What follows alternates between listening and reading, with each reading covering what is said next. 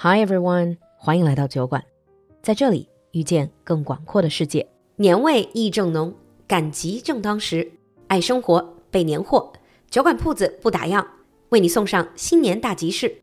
即日起至二月十六号，全店商品九八折，叠加满三百减三十，更有买一送一惊喜礼。感谢酒馆粉丝们又一年的陪伴。来微信小程序“酒馆铺子”，犒劳犒劳忙碌了一年的自己和家人吧。二零二四的 flag 今年提前立，想要重新开始布局新的一年，收获一个不一样的自己，口语得到突飞猛进吗？酒馆学院的旗舰小班直播口语课第二十六期正式开放超级早鸟价报名，赶快联系小助手占位置吧，微信号是 l u l u x j g，我们在酒馆等你。Now on with the show. Hello, everyone, and welcome to Bedtime Stories with Anlan. When Wilson had gone, Holmes turned to me. Well, Watson, he asked, what do you think? I have no idea, I answered. It is very strange. What are you going to do? Go hear some music, replied Holmes. There is a violin concert at St. James's Hall this afternoon. Come along. We have time to make a stop on the way. We took the underground train to Aldersgate. A short walk and we were in Coburg Square. One of the corner houses wore a sign that read J.B. Wilson. Holmes stopped in front of the house. He thumped on the pavement with his stick. He pounded in two or three more spots. Then he walked up and knocked on the door. Uh, Mr. Wilson's helper answered. He was a bright, clean looking young man. So sorry to bother you, said Holmes. But can you tell me how to get to the Strand? Third right, fourth left, the young man answered. He closed the door. That, said Holmes as we walked away, is the fourth smartest man in London. I have seen him before. Did you get a look at his knees? What about his knees? I asked. What do you know, Holmes? Why did you hit the pavement like that? My dear Watson, said Holmes, this is no time to talk. This is the time to look. Let's see what lies behind this quiet street. We turned the corner. To my surprise, we found ourselves on a busy street. Um, let's see, said Holmes. There's a cigar store, and there's the City Bank, and there is a restaurant. Mm, yes. He turned to me. I'll want your help, he said. Can you be ready at ten tonight? Good. See you then. Oh, and Dr. Watson, do you have your gun? You'd better bring it along. He waved his hand and then he disappeared. I'd got back to Baker Street just before ten o'clock that evening. Two horse drawn cabs were waiting outside. Inside, I found two men with Holmes. Ah, we're all here now, Holmes said. You know Inspector Jones of Scotland Yard, don't you, Watson? And this is Mr. Merryweather. Mr. Merryweather was long, thin, and sad faced. He wore a very shiny top hat. He did not look at all happy. This had better not be a waste of time, he said. I'm missing my Saturday night card game. First time in twenty years. Holmes laughed. You'll play a more exciting game tonight, he said. You, Mr. Merryweather, stand to win or lose £30,000. And you, Mr. Jones, you will get your man. That's right, cried Inspector Jones.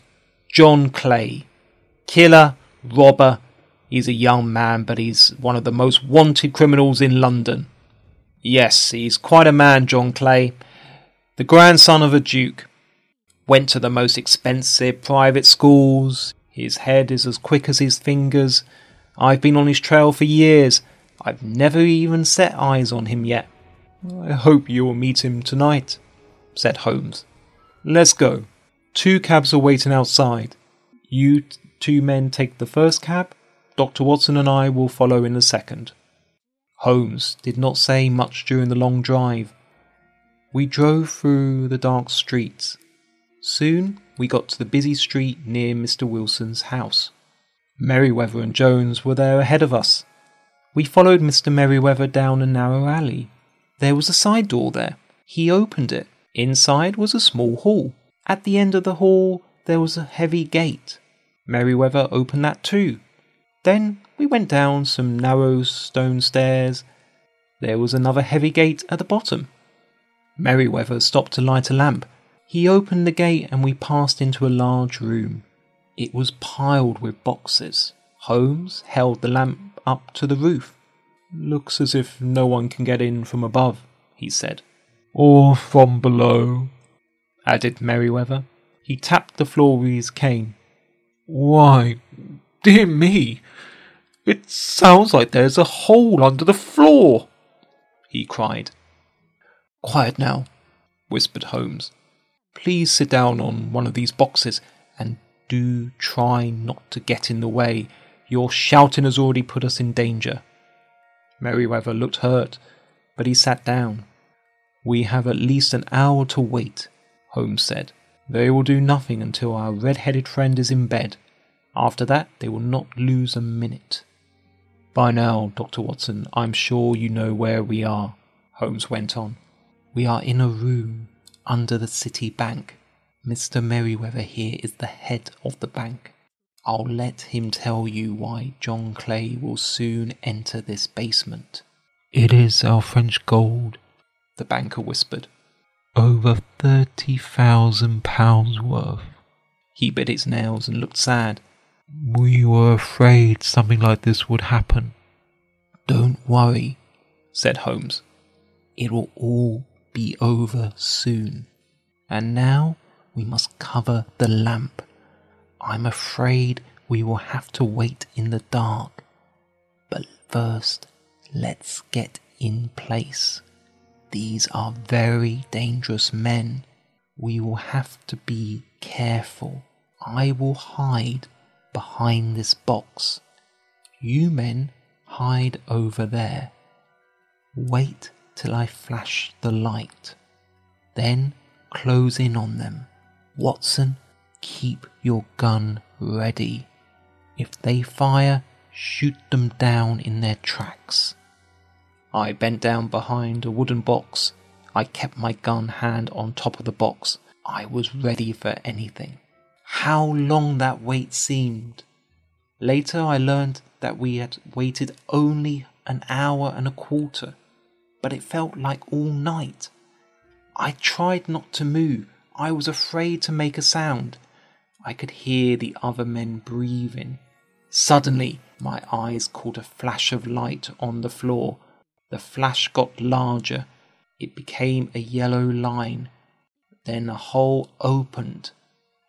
A hand came out of the hole. It was a thin white hand. The hand felt the floor around the hole. Then everything went dark again but not for long. There was a tearing sound. The hole in the floor got bigger. Over the edge peeped the face of a young man. There was a patch of bright white skin on his forehead. The young man pulled himself up into the room. A second later, he pulled a second young man up. The second man was also small and thin. He had a pale face. His hair was bright, bright red. At that second, Sherlock Holmes flashed the light. My God! yelled the first man. Jump, Archie! It's no use, John Clay, said Holmes. You have no chance at all. Inspector Jones had the handcuffs ready. Don't you touch me with your dirty hands, said John Clay. I am a nobleman, you know. The handcuffs closed around his wrists. You see it now, Watson said Holmes. It was early the next morning. We were back at Baker Street drinking tea. There was only one reason for the Red Headed League. That was to get our old friend Mr. Wilson out of his store.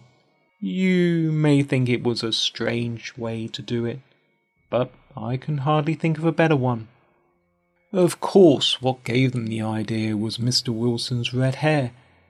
By chance, it happened to be the same colour as Archie's hair, so Archie became Mr. Duncan Ross, I cried. Quite so.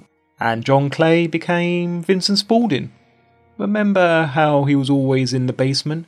He said it was for photography, but I knew better as soon as I saw his knees. They were dirty. It was proof that he had been digging. Then I tapped the pavement in front of the house. Mm, no, he wasn't digging out that way, so he must be digging towards the back of the house. We walked around the block, and there I saw the city bank. Suddenly Holmes laughed. What a very interesting case to stop me from getting bored. The end.